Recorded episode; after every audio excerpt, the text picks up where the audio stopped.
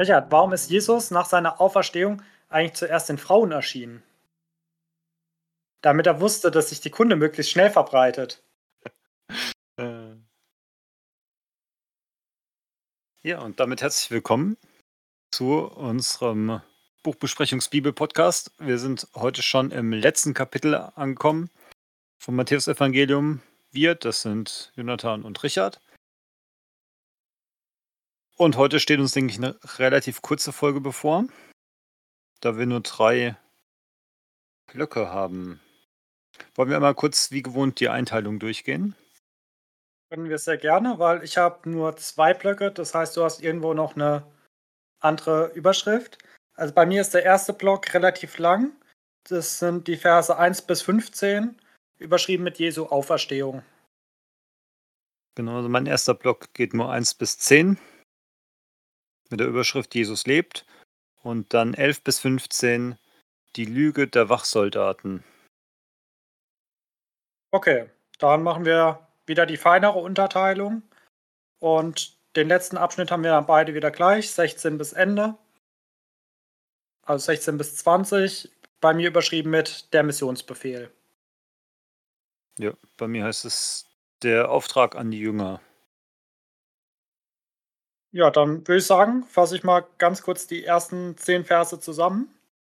Und da ist mir gleich wieder aufgefallen, wie knapp Matthäus diese nicht nur Kreuzigungsgeschichte, die wir letzte Woche betrachtet haben, sondern auch die Auferstehungsgeschichte erzählt.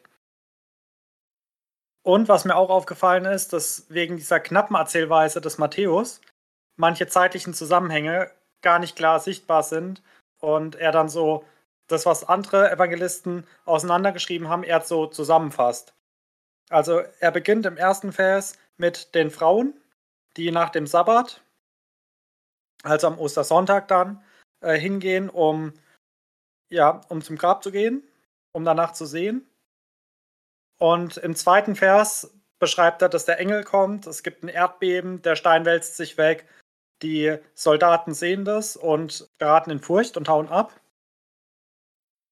Beziehungsweise erstmal heißt es, als wären sie tot. Also wahrscheinlich so eine Schockstarre. Und dann redet der Engel jetzt nicht mit den Soldaten, sondern er redet mit den Frauen in Vers 5. Beginnt mit Fürchtet euch nicht. Sagt dann, dass Jesus äh, auferstanden ist, so wie er es gesagt hat. Und dass sie vorgehen sollen, beziehungsweise dass auch die Jünger vorgehen sollen nach Galiläa und Jesus wird ihnen da erscheinen.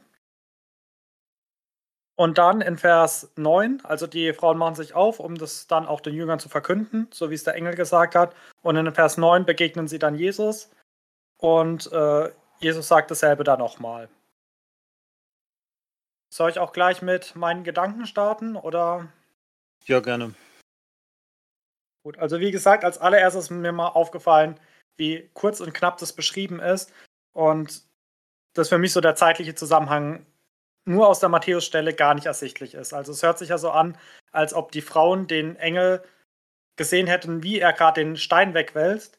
Und da merken wir erst, wenn wir die Parallelstellen sehen, als die Frauen ans Grab kommen, sehen sie nur das offene Grab und die Soldaten sind weg. Also deswegen gehe ich davon aus, die Soldaten sind geflohen. Also als erstes Ereignis, um es vielleicht so ein bisschen chronologisch mal darzustellen, kommt der Engel zu den Soldaten, die erschrecken, weil es ein Erdbeben gibt, der Engel den Stein wegwälzt. Äh, sie erstarren erstmal und dann hauen sie ab. Dann kommen die Frauen zum Grab, sehen, das Grab ist leer. Beziehungsweise hier schauen die Frauen ja gar nicht so nach dem Grab, sondern sie reden nur mit dem Engel. Der Engel beginnt mit Fürchtet euch nicht. Das ist ja eine Begrüßung, die wir ganz oft in der Bibel lesen. Also wenn Gott oder wenn Engel irgendwelchen Menschen erscheinen. Wir hatten es ja in der Weihnachtsgeschichte schon, dass die Engel gesagt haben, fürchtet euch nicht. Im Alten Testament sehen wir es immer mal wieder. Und das ist so eine Situation, wo ich das sehr angebracht finde. Also wenn man zu einem Grab geht und eigentlich nur schauen will, ja, dem Leichnam noch die letzte Ehre erweisen und dann ist plötzlich das Grab leer und steht ein Engel da. Das ist ja also menschlich gesehen ja, absoluter Grund zur Furcht. Und die Soldaten hatten ja auch zu Recht Angst. ich gehe mal stark davon aus, dass es gestandene Männer waren. Die Soldaten werden nicht genauer beschrieben, ob das jetzt irgendwelche Kriegsveteranen waren oder ob das jetzt eher so die schlechteren Soldaten waren, die zu dumm für den Krieg waren. Ich gehe davon aus, dass es gut ausgebildete Wachsoldaten waren im Römischen Reich, weil das ja schon auch eine wichtige Aufgabe war. Man hatte ja Angst, dass ja, die Jünger den Leichnam entwenden und es dann so einen Aufstand gibt, weil ja, sie dann behaupten könnten, ja, unser Messias lebt. Und ich glaube, die lassen sich auch nicht so schnell in die Flucht schlagen. Trotzdem, sie sind abgehauen und die Frauen sind geblieben und haben sich mit dem Engel unterhalten. Und das finde ich auch wieder schön, dass Gottes Erfahrungen so ganz unterschiedlich sein können. Den, die sich gegen Gott stellen, begegnet Gott ganz anders. Auch der Engel ist den Soldaten wahrscheinlich ganz anders begegnet, sodass die wirklich Furcht hatten. Und ja, zu den Frauen ist er ganz liebevoll. Wie gesagt, beginnt mit Fürchtet euch nicht. Ich weiß schon, wen ihr sucht. Ihr sucht Jesus, den Gekreuzigten.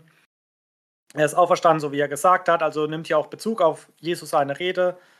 Das hatten wir auch in den vergangenen Kapiteln immer wieder, dass Jesus seinen Tod und seine Auferstehung angekündigt hat. Und die Jünger dann in der Ostergeschichte, vor allem wenn wir sie ausführlicher in den anderen Evangelien lesen, da immer wieder überrascht waren. Beziehungsweise nach Karfreitag gar nicht dran gedacht haben oder daran geglaubt haben, dass Jesus wieder auferstehen könnte.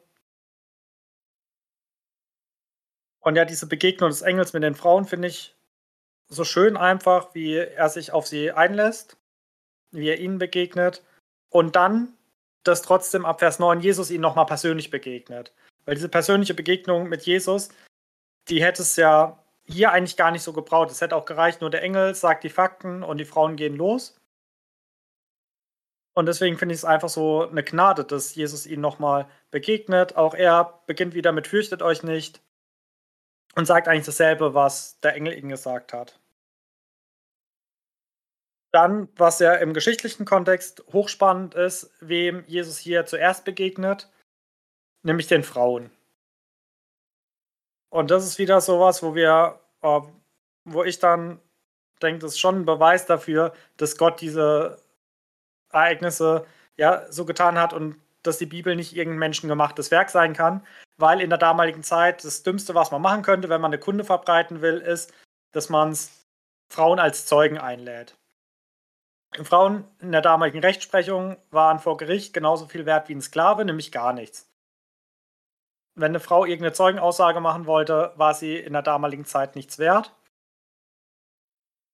Deswegen, Gott sucht hier für sich die Zeugen, die in der damaligen Zeit unglaubwürdig waren.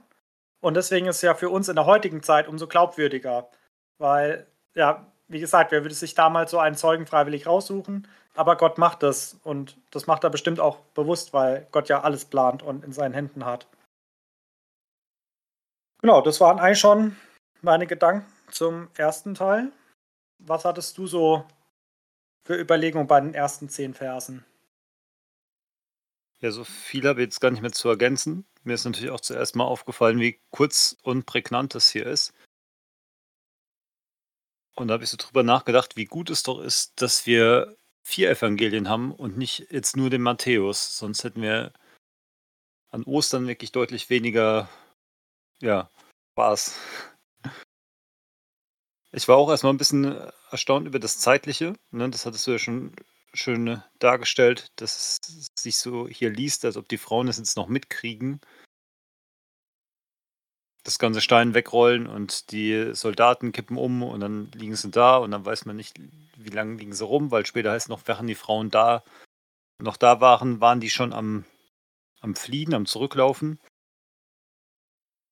Genau, von, von dem her, wie, wie du gesagt hast, kann man einfach davon ausgehen, dass der Engel davor schon kam die ganzen Soldaten hier umgekippt sind, als wären sie tot und danach geflohen sind und dann erst im Morgengrauen die Frauen gekommen sind, so wie wir es ja auch in, in den Parallelstellen hören. Und dann habe ich so ein bisschen drüber nachgedacht, okay, warum treffen die jetzt überhaupt noch auf diesen Engel? Ja, also der hatte zwei, zwei Hauptsachen zu tun. Das eine hier ganz klar, ähm, den, den Frauen das ist das, ist das Hauptding, ne? Den Freunden sagen, dass sie Jesus vergeblich suchen, weil er auferstanden ist und hier dann auch weitere Anweisungen geben, wo, wo sie hingehen sollen. genau, und jetzt hier in dem Evangelium lesen wir halt auch, dass der, der Engel den Stein weggerollt hat und die Soldaten wegen ihm quasi umgekippt sind. Weil sonst, wenn man es jetzt in, in den anderen Evangelien aus Sicht der Frauen dann dahin bewegt und dann ist einfach nur der Stein weg, die Leute sind irritiert und dann, ah, da, da hockt ein Engel. Dann kann man sich auch vorstellen, dass es die, die Auferstehungskraft von Jesus war, dass der auf einmal so bumm aus diesem Grab raus ist und dass das die Wach, Wachleute zu Boden gerissen hat. Das war auch lange Zeit so in meinem Kopf so ein bisschen so die Denke. So, naja, klar, wenn, wenn Jesus aufsteht, dann bleibt da kein Stein mehr liegen, wo er war und auch die, die Soldaten ne, werden es nicht aushalten. Genau, bei, hier in dieser Beschreibung lesen wir jetzt, dass das halt auch die Aufgabe vom Engel war. Das fand ich nochmal ganz, ganz spannend. Genau, und ganz klassisch für einen Engel begrüßt er sie erstmal mit den Worten, fürchtet euch nicht. Und das lesen wir in der Bibel häufiger und dann denkt man immer erstmal so ein, hä? Warum sagen die das? Ne? Ich meine, so ein Engel, das sind doch so kleine, dicke, putzige Figürchen mit, mit Flügelchen. Warum sollte ich mich da fürchten? Warum sagen die das extra dazu? Und die goldene Harfe. Stimmt, die Harfe noch, ja. Das, das ist halt so unser verzerrtes Engelsbildchen, was wir gerade an Weihnachten sehr pflegen. Aber das, das waren halt wirklich Streiter Gottes. Die waren ja mannshoch und äh, ja, wie man schon gesehen hat bei den Soldaten, die haben die Macht, einfach mal aufzublitzen, dass alle wie tot umfallen. Da ist es schon berechtigt, hier den Hinweis zu geben, dass die jetzt keine Furcht haben müssen. Genau, aber das klappt halt nur so mittel. Das finde ich dann ganz lustig in Vers 8. Da heißt es, dass die Frauen dann wegliefen. Je nach Übersetzung heißt es dann bei mir erschrocken, liefen die Frauen vom Grab weg. Gleichzeitig erfüllte sie unbeschreibliche Freude. Bei mir steht mit Furcht und großer Freude, ja. Genau, und da finde ich es ein bisschen lustiger, dass sie jetzt doch mit Furcht weglaufen, obwohl der Engel extra gesagt hat, dass sie sich nicht fürchten sollen. Aber naja, ich, ich kann es ihnen nicht verübeln, weil es halt auch so eine ja, Situation ist, da, da mischt sich vieles. Wahrscheinlich kam auch noch ein ganzer Batzen Überforderungen mit rein. Spannenderweise hier auch noch gar kein, kein Zweifel, wie wir jetzt später dann noch bei den Jüngern lesen werden. Ja, es ist nicht, dass die erstmal gesagt haben, jo, kann doch gar nicht sein. Sondern die hatten gleich Freude und Furcht und sind gleich losgerannt. Und begegnen gleich Jesus. Auch hier wieder alles sehr, sehr kurz. Sie verwechseln ihn nicht mit dem Gärtner und gar nichts, sondern sie erkennen ihn gleich, schmeißen sich zu Füßen. Und äh, ja, es ist halt sehr, sehr knapp erzählt. Einfach nur ganz harte Fakten. Ähm, genau, Jesus berührt sie, sagt auch, fürchtet euch nicht. Und dann äh, heißt es hier, sagt meinen Brüdern, sie sollen nach Galiläa kommen, dort werden sie mich sehen. Und das ist auch so ein schöner Satz. Ne? Er, er spricht hier von seinen Brüdern.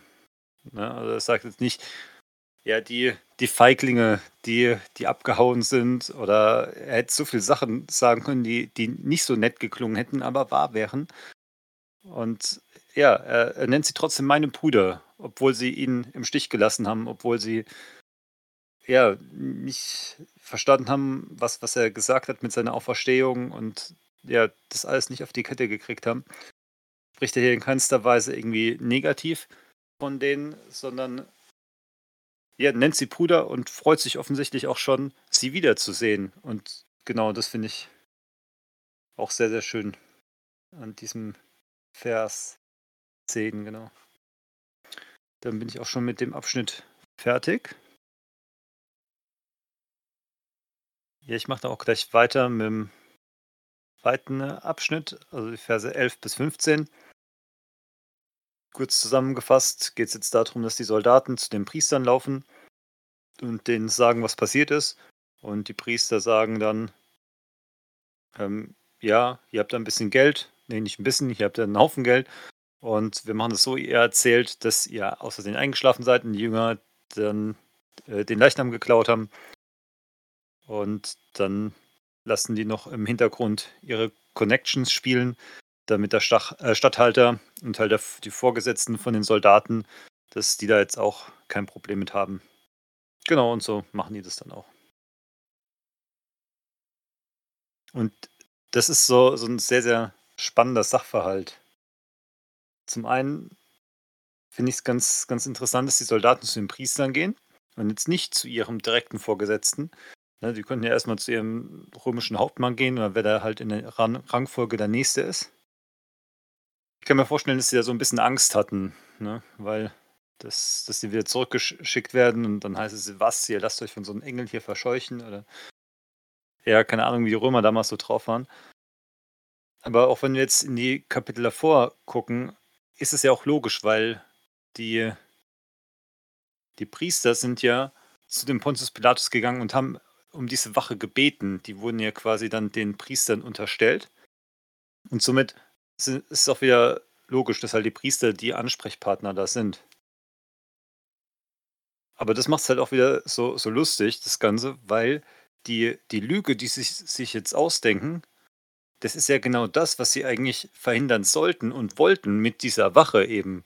Also es ist ja was, was die sich hier vornehmen, funktioniert vorne und hinten nicht. Erst, erst haben sie Angst, dass so passiert, dann ergreifen sie Gegenmaßnahmen, die funktionieren dann aber nicht und dann sagen sie, es hätte, wäre doch so gewesen. Genau, und dann habe ich mich ein bisschen mit diesen Priestern beschäftigt und überlegt, die müssen ja maximale Ignoranz gehabt haben. Also davor schon schlimm genug, dass sie, obwohl sie die messianischen Wunder hatten, trotzdem noch dafür gesorgt haben, dass Jesus ans Kreuz kommt. Aber selbst jetzt, wo sie von ihrer Wache, die sie selber organisiert haben, damit die, die Auferstehung nicht gefaked wird, jetzt wo sie von denen erzählt bekommen, dass die Auferstehung wirklich passiert ist, selbst jetzt kommen sie nicht irgendwie zum Schluss und sagen, ja, okay, vielleicht ist da ja wirklich was dran an diesem Jesus. Selbst jetzt arbeiten sie immer noch dagegen. Und das, das finde ich so, kann man, kann man sich ja gar nicht vorstellen. Ne? Das, egal, was man denen gibt, egal welche Wunder, egal welche Beweise, selbst die, die römischen Wachsoldaten, wenn die da jetzt hier sagen, ja, so und so war's, ja, die glauben einfach niemand mehr. Ich glaube, die sind einfach schon so verhärtet so in ihrem Film drin, dass jetzt nur noch den, den ihr Gesetz zählt für sie. Dann bin ich hier auch schon durch. Das geht wirklich zack, zack, weil Matthäus hier so kompakt schreibt. Hast du denn noch was Spannendes? Also tatsächlich hast du auch schon alles genannt, was ich mir so aufgeschrieben habe. Einer der wichtigsten Punkte, den du jetzt zum Schluss genannt hast, war ja diese Härte der Priester, dass sie halt einfach komplett uneinsichtig sind. Das ist mir auch gleich aufgefallen, dass sie um jeden Preis versuchen, das Geschehene zu vertuschen. Du hast schön aufgeführt, sie haben, bevor sie Jesu gekreuzigt haben, haben sie den messianischen Wunder gesehen, sie haben seine Reden gehört. Eigentlich hätten sie als Schriftgelehrte ja wissen müssen, dass er der Messias ist, haben aber ihre Augen absichtlich davor verschlossen, wollten es nicht wahrhaben. Dann ja, kriegen sie diese Wachen unterstellt. Ich glaube, das ist eine sehr gute Erklärung, warum die Soldaten erst zu den Hohepriestern gegangen sind, weil ja, die Römer sie den Hohepriestern unterstellt haben. Und vielleicht auch, der Gedanke ist mir noch gekommen, weil die Soldaten auch komplett überfordert waren mit dem Übernatürlichen. Sie hatten vielleicht schon so am Rande mitgekriegt, dass sie hingestellt werden, damit der Leichnam nicht geklaut wird, weil Jesus gesagt hat, in drei Tagen wird er auferstehen. Also ich kann mir gut vorstellen, dass die schon wussten, okay, da gibt es die Prophezeiung. Jesus selber hat gesagt, an dritten Tag wird er auferstehen. Und deswegen müsst ihr jetzt hier sein, damit die Jünger nicht kommen und es faken. Und dann auf einmal am dritten Tag, zack, der Engel da, ja, wie auch immer, großes Licht, vielleicht auch Getöse, wie man sich so vielleicht eine Blendgranate vorstellt oder so, klingeln in den Ohren, laute Stimme, der Stein auf einmal weggerollt, so ein schwerer, massiver Stein. Und dass sie dann so überfordert sind und denken, wie sollen wir das jetzt einem römischen Hauptmann erklären? Wie sollen wir das unserem römischen Vorgesetzten erklären? Und dass sie dann vielleicht auch gedacht haben, jetzt gehen wir lieber mal zu den Priestern, die haben das ja eher im Hinterkopf. Die haben uns ja auch erzählt, dass Jesus gesagt hat, am dritten Tag wird er auferstehen.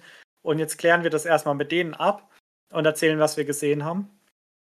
Genau, und dann, wie du schon gesagt hast, diese absolute Sturheit, will ich es mal nennen, der Priester, die jetzt wahrscheinlich auch einfach nur ihren eigenen Ruf retten wollen. Ich kann es mir so vorstellen, aus menschlicher Sicht überlegen sie, okay, wir haben voll verkackt. Das ist ja so eine absolut menschliche Reaktion, unser sündiges Herz versucht zu vertuschen.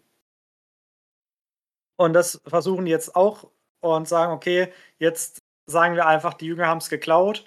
Und das hast du ja auch schon aufgerollt. Das war ja eigentlich das, was sie auch verhindern wollten. Sie wollten verhindern, dass die Jünger den Leichnam klauen und dann behaupten, er sei auferstanden.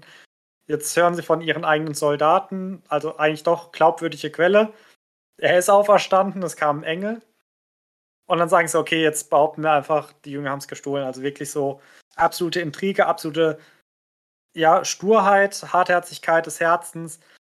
Also sie wollen es um keinen Preis annehmen und sie wollen es um jeden Preis vertuschen. Was mir auch noch aufgefallen ist, ich glaube, das sind jetzt alle folgenden Verse, also 11 bis 15, den Abschnitt, den wir jetzt gerade besprechen, und noch der folgende Abschnitt, dass der, wenn ich mich recht entsinne, nur im Matthäus-Kapitel äh, thematisiert wird. Und gerade jetzt bei den Versen 11 bis 15 habe ich mir auch überlegt, okay, es ergibt ja auch Sinn. Also das Matthäus-Evangelium ist ja von einem Juden für die Juden geschrieben. Das hatten wir auch schon ein paar Mal betont. Das ist ja so eins der Merkmale des Matthäus-Evangeliums. Und dass Matthäus hier nochmal klarstellt, okay, vielleicht habt ihr gehört, die Jünger sind gekommen und haben Jesus geklaut. Das ist aber alles nur eine Lüge, eine Intrige. Und im 15. Vers, ganz zum Schluss in dem Abschnitt, sagt er auch noch, und äh, es gibt noch, es ist zum Gerede geworden bei den Juden bis auf den heutigen Tag. Also auch da, wo Matthäus das Kapitel aufschreibt, sein Evangelium, da gab es die Gerüchte, okay, die Jünger sind hingegangen und haben den Leichnam geklaut. Und das Schöne, in der damaligen Zeit konnte man ja die Plausibilität besser prüfen als heute. Da konnte man einfach hingehen und mal überlegen, ja, wie wahrscheinlich ist es, dass jetzt ein paar ja, was waren es, Fischer, Zöllner, dass da halt so ein paar dahergelaufene Leute hingehen, einfach mal eine Legion erschrecken, überraschen, überrumpeln, einen riesen Stein wegwälzen und eine Leiche klauen. Genau, also da konnte man halt das auch gut in Frage stellen. Heute können wir uns da jetzt halt ja hauptsächlich halt auf die Bibel berufen. Und ich glaube, also ja, in der damaligen Zeit musste diese Variante der Priester ja auch stark angezweifelt werden, weil es ja auch einfach ein bisschen haarsträubend ist, dass so ein paar dahergelaufene Jünger auf einmal hier die Wachen überwältigen oder ausnocken irgendwie. Genau, wenn du keine Ergänzung hast, würde ich dann gleich mit dem letzten Abschnitt anfangen. Geht wirklich Schlag auf Schlag. Der Missionsbefehl. Auch der ist zumindest in dieser Form wieder nur im Matthäus-Evangelium. Geht jetzt um die elf Jünger, die nach Galiläa gehen. Sie gehen auf den Berg und Jesus hat sie da ja hingerufen und erscheint ihnen. Und dann Vers 17 heißt es, einige aber zweifelten. Das fand ich auch ganz spannend. Obwohl sie den ja, auferstandenen Jesus jetzt sehen, zweifeln sie. Und es hat mich an die Parallelevangelien erinnert, wo der ungläubige Thomas oder der zweifelnde Thomas beschrieben wird. Und hier fand ich so interessant, dass es keiner namentlich genannt wird, aber es wird von einer Mehrzahl gesprochen. Also Thomas war anscheinend nicht der Einzige, der dass es ein paar Probleme hatte mit dem auferstandenen Jesus, sondern dass wirklich ein paar Leute da, also auch ein paar Jünger, äh, ihre Probleme hatten. Und so wie wir es schon häufiger gesagt haben, das halt in dem Hintergrund ganz spannend, dass Jesus es ja ganz oft angekündigt hat. Ich werde sterben, ich werde auferstehen, ich werde in den Himmel auffahren. Äh, und die haben hier trotzdem ihr Problem mit, sie zweifeln trotzdem, obwohl Jesus ihnen hier erscheint. Äh, genau, trotzdem fallen sie vor ihm nieder, beten ihn an. Und Jesus gibt ihnen jetzt den Missionsbefehl. Das sind Verse 18 bis 20. Ich möchte kurz mal vorlesen. Auch sagen wir die letzten Woche ja auch immer wieder eine sehr bekannte Stelle. Äh, Gerade wenn es um Mission geht, ist dieser Missionsbefehl ja auch einfach so bekannt, wie der Name schon vermuten lässt.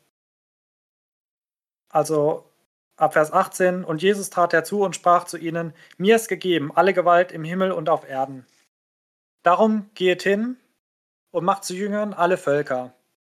Tauft sie auf den Namen des Vaters und des Sohnes und des Heiligen Geistes und lehrt sie halten alles, was ich euch befohlen habe. Und siehe, ich bin bei euch alle Tage bis an der Weltende. Also auch hier der komplette Missionsauftrag sehr knapp zusammengefasst. Ich weiß nicht, ob Jesus es in der wörtlichen Rede auch so knapp gehalten hat oder ob Matthäus das jetzt einfach ja auch schön auf den Punkt gebracht hat. Genau, also eigentlich, ja, kann man da gar nicht viel zusammenfassen, weil es schon so kurz und kompakt ist. Was mir so aufgefallen ist, ist wieder von allen Völkern die Rede. Also, wir hatten ja auch schon die Stelle, wo die Jünger in Zweierpaarungen in die jüdischen Städte gegangen sind und dort verkündet haben. Und jetzt auf jeden Fall nach der Auferstehung ist der Auftrag, geht zu allen. Geht nicht nur, bleibt nicht nur unter euch Juden und erklärt, dass der Messias gekommen ist, sondern geht jetzt auch zu den Heiden und verkündigt es. Also hier die Tür zur Heidenmission ist weit geöffnet worden. Das hat mich auch noch mal ein bisschen an letzte Woche erinnert, an den Tempelvorhang, der von oben nach unten zerrissen ist. Also auch für die Heiden ist jetzt der Weg zum Allerheiligsten zu Gott selber frei. Deswegen werden sie hier zu ja, allen geschickt, zu allen Völkern. Schön finde ich auch, dass er vorausstellt, also es macht ja so, er beginnt nicht mit, ja, jetzt geht hin, sondern Vers 19 heißt ja, darum geht hin. Das heißt, davor kommt die Begründung und die Begründung ist, mir ist gegeben alle Gewalt im Himmel und auf Erden. Und das ist so die Grundlage. Wenn wir missionieren wollen, wenn wir evangelisieren wollen, Leuten von Jesus zu erzählen, dann machen wir das nicht auf der Grundlage, dass wir irgendwie schlauer sind als andere, dass wir die Erkenntnis mit Löffeln gefressen haben, sondern nur darauf, dass wir wissen, dass Jesus die Gewalt hat. Unser Gott hat alle Gewalt, sowohl auf der Erde als auch im Himmel. Und das wollen, wollen wir kundtun. Und dann dieses ähm, Taufziel, dann nochmal kurz beschrieben, wie man taufen soll, also im Namen des Vaters, des Sohnes und des Heiligen Geistes und lehrt sie zu halten. Da habe ich mal in der Predigt, das ist auch schon länger her, so die Auslegung gehört, fand ich ziemlich gut, dass das einfach ein Unterpunkt zu dem Macht zu Jüngern ist. Also es macht zu Jüngern und dann Doppelpunkt und dann erklärt Jesus, wie macht man jetzt Jünger?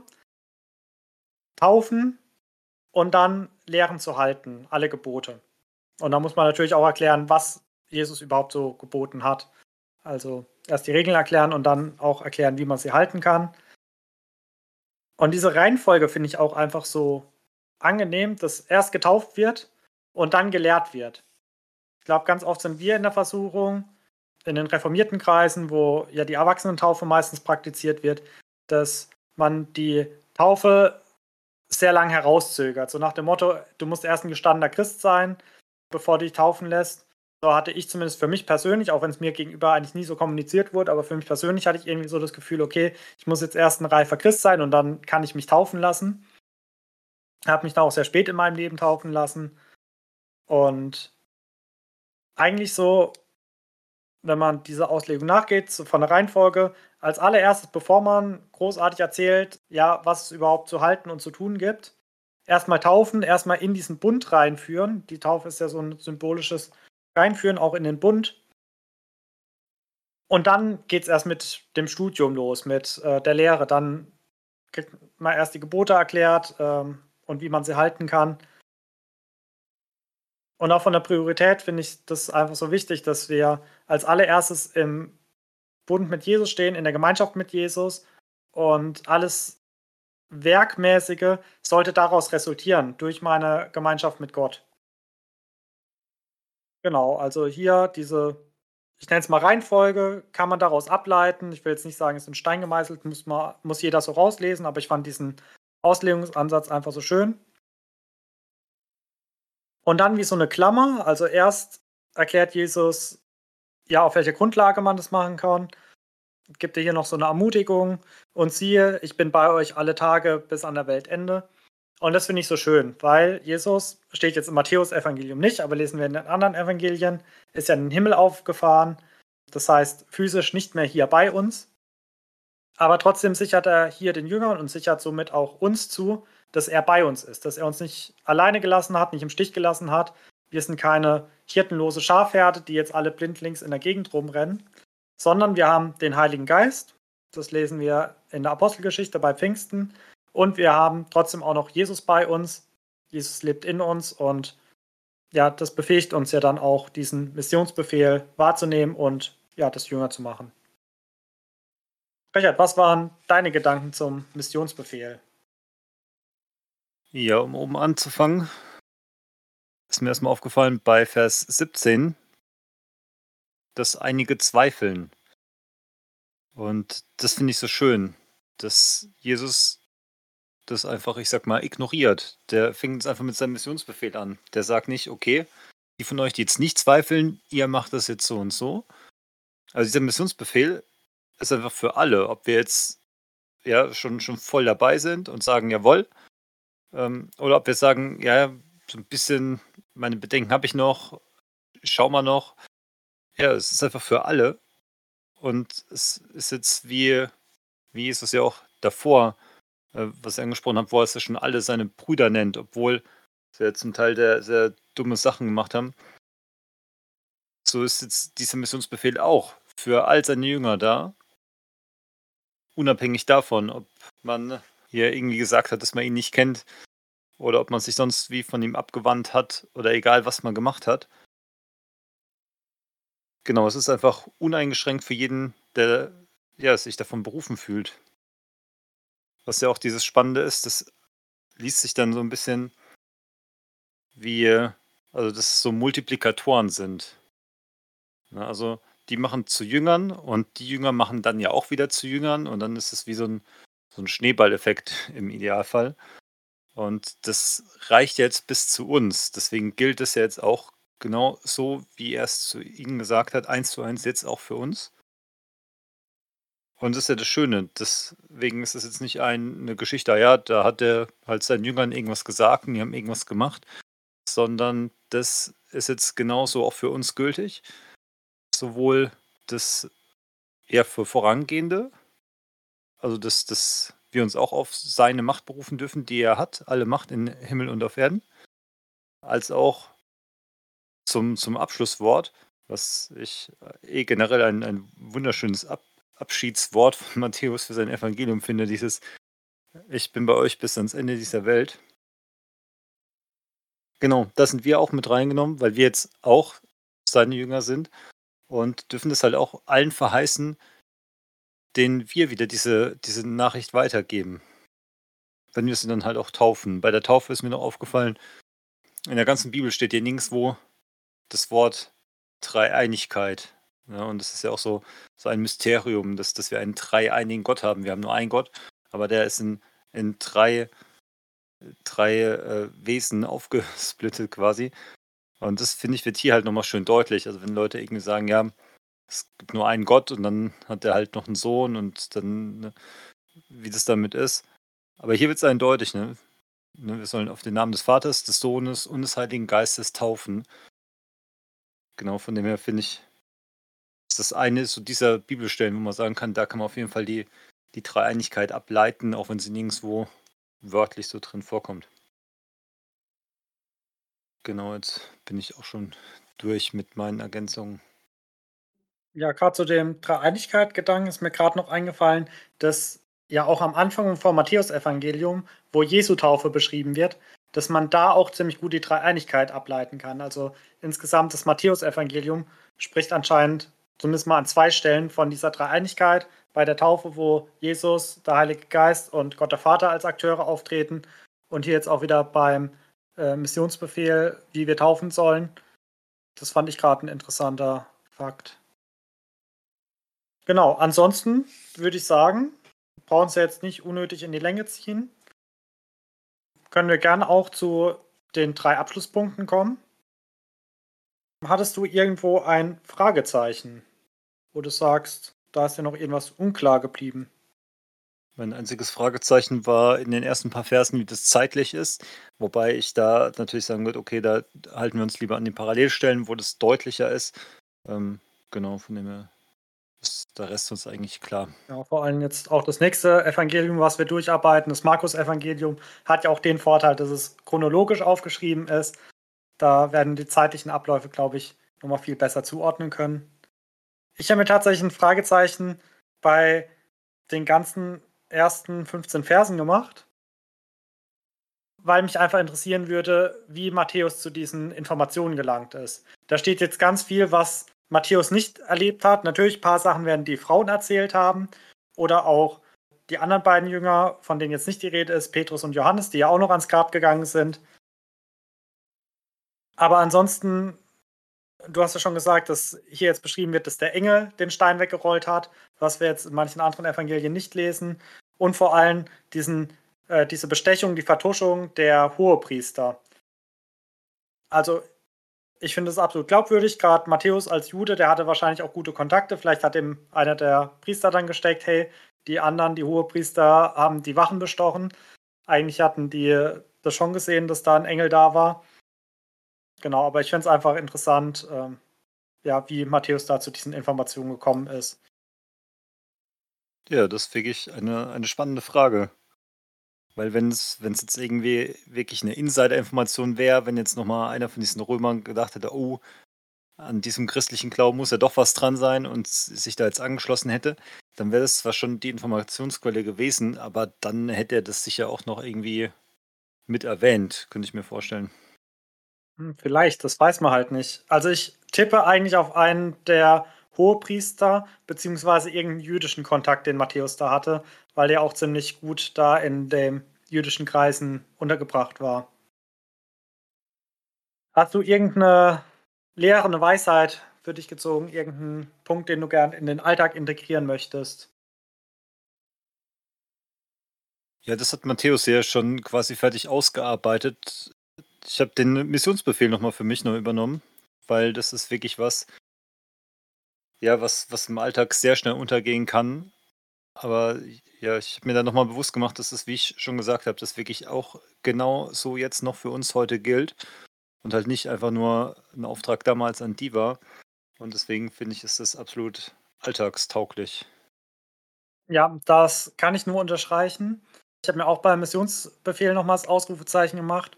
Als du den vorher nochmal so ein bisschen ausgelegt hast, ist mir noch ein Punkt aufgefallen, wo ich denke, das ist wirklich so das Wichtigste, nämlich das zu Jüngern machen. Und du hast auch das schöne Wort verwendet, Multiplikatoren. Weil ich glaube, wir haben ganz oft, wenn wir Leuten von Jesus erzählen, so die Herangehensweise, wenn er es dann in die Gemeinde geschafft hat, dann ist alles gut.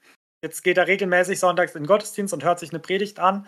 Dann ist es ja, ja ein guter Christ. Mehr muss er nicht machen. Aber ich glaube, so ein echter Jünger sein geht halt darüber hinaus, nämlich dass er auch wieder hinausgeht und auch wieder von Jesus erzählt, auch wieder evangelisiert. Das Multiplikatorentum, was dann ja auch ein exponentielles Wachstum ermöglicht. Das, denke ich, ist so das Ziel, dass wir nicht nur irgendwelche Gottesdienstbesucher oder vielleicht haben andere die Herangehensweise, wir brauchen moralisch bessere Menschen. Ich erzähle denen jetzt bitte was von den zehn Geboten und notfalls noch ein paar Punkte der Bergpredigt. Und jetzt haben wir ein bisschen bessere Menschen erreicht. Ziel erreicht. Nee, wir sollen wirklich zu Jünger machen, Leute, die eine lebendige Gottesbeziehung haben und die von sich aus auch wieder ja, in die Mission gehen, wieder weiter evangelisieren, beziehungsweise einfach, ja, um vielleicht von diesen Fachbegriffen wegzugehen, die frohe Botschaft hinaustragen und auch von ihren Erfahrungen mit Jesus erzählen. Dann sind wir auch schon beim allerletzten Punkt, nämlich unseren Lieblingsvers. Richard, welchen Vers hast du dir rausgesucht? Ich habe mir Vers 6 rausgesucht. Zuerst hatte ich gehofft, also als ich unten angekommen war, habe ich gedacht, ah, jetzt schaue ich mal noch nach dem Lieblingsvers und habe gedacht, ah, da oben muss doch jetzt irgendwo stehen, das Grab ist leer. Ne, das das wäre mein Lieblingsvers gewesen, stand jetzt aber nicht da. Deswegen habe ich dann den Vers 6 genommen, weil da auch sehr, sehr viele sehr schöne Sachen drin sind. Zum einen fängt der Engel hier an, zu sagen, er ist nicht mehr hier. In Parallelstellen gibt es ja dann diese Gegenfrage, was sucht ihr den Leben bei den Toten? Ne, dann heißt es hier, er ist auferstanden, was jetzt auch unser Ostergruß ist. wie er es, wie er es vorher gesagt hat. Und dann äh, der zweite Teil von diesem Vers ist, kommt her und seht euch die Stelle an, wo er gelegen hat. Das ist dann quasi mein Ersatz für das Grab ist leer. Ja, und vor allem auch noch dieses plastische Zeigen, nicht nur, ja, glaubt mir, was ich euch erzähle, sondern schaut es euch wirklich an, prüft nochmal nach. Das ist wirklich so. Mein Lieblingsvers ist der Vers 18. Da heißt es, und Jesus trat herzu und sprach zu ihnen, mir ist gegeben alle Gewalt im Himmel und auf Erden. Und ich finde es so schön, dass, ja, auch wenn uns manchmal Sachen entgleiten und wir nicht alles im Griff haben, dann weiß ich trotzdem, okay, da ist jemand, der alle Gewalt hat, alle Macht hat im Himmel und auf Erden, der wirklich ja alles unter seiner Kontrolle hat. Und es ist nicht nur irgendjemand, sondern das ist Jesus Christus, der mich persönlich kennt, der mich liebt und der nur mein Bestes will. Und das finde ich ja, in allen Situationen extrem tröstlich. Und deswegen mag ich diese Bibelstelle. Bevor wir uns jetzt von euch verabschieden, noch zwei kurze Ankündigungen. In den nächsten Tagen werden wir noch zwei Sonderfolgen vorbereiten, die ihr dann aber in den nächsten beiden Tagen anhören könnt. Also, ihr hört ja uns jetzt am Freitag am Samstag kommt dann wahrscheinlich eine relativ kurze Sonderfolge. Wie gesagt, wir haben es noch nicht aufgenommen, aber ich schätze mal, das wird wieder eine sehr knappe Folge, wo wir einfach noch mal ein bisschen über das Matthäus-Evangelium sprechen wollen. Ja, was uns da so berührt, bewegt und fasziniert hat. Und für euch dann am Sonntag, also übermorgen, kommt da nochmal eine Sonderfolge über das Markus-Evangelium, wo wir einfach ein bisschen, ja, allgemein das Markus-Evangelium sprechen wollen, da ein bisschen einleiten wollen. Und am kommenden Freitag, also heute in einer Woche, kommt dann wieder die reguläre Folge, wo wir das erste Kapitel des neuen Evangeliums, also des Markus-Evangeliums, besprechen. Genau, bis dahin verabschieden wir uns ins Outro und wünschen euch eine gesegnete Zeit. Tschüss. Tschüss.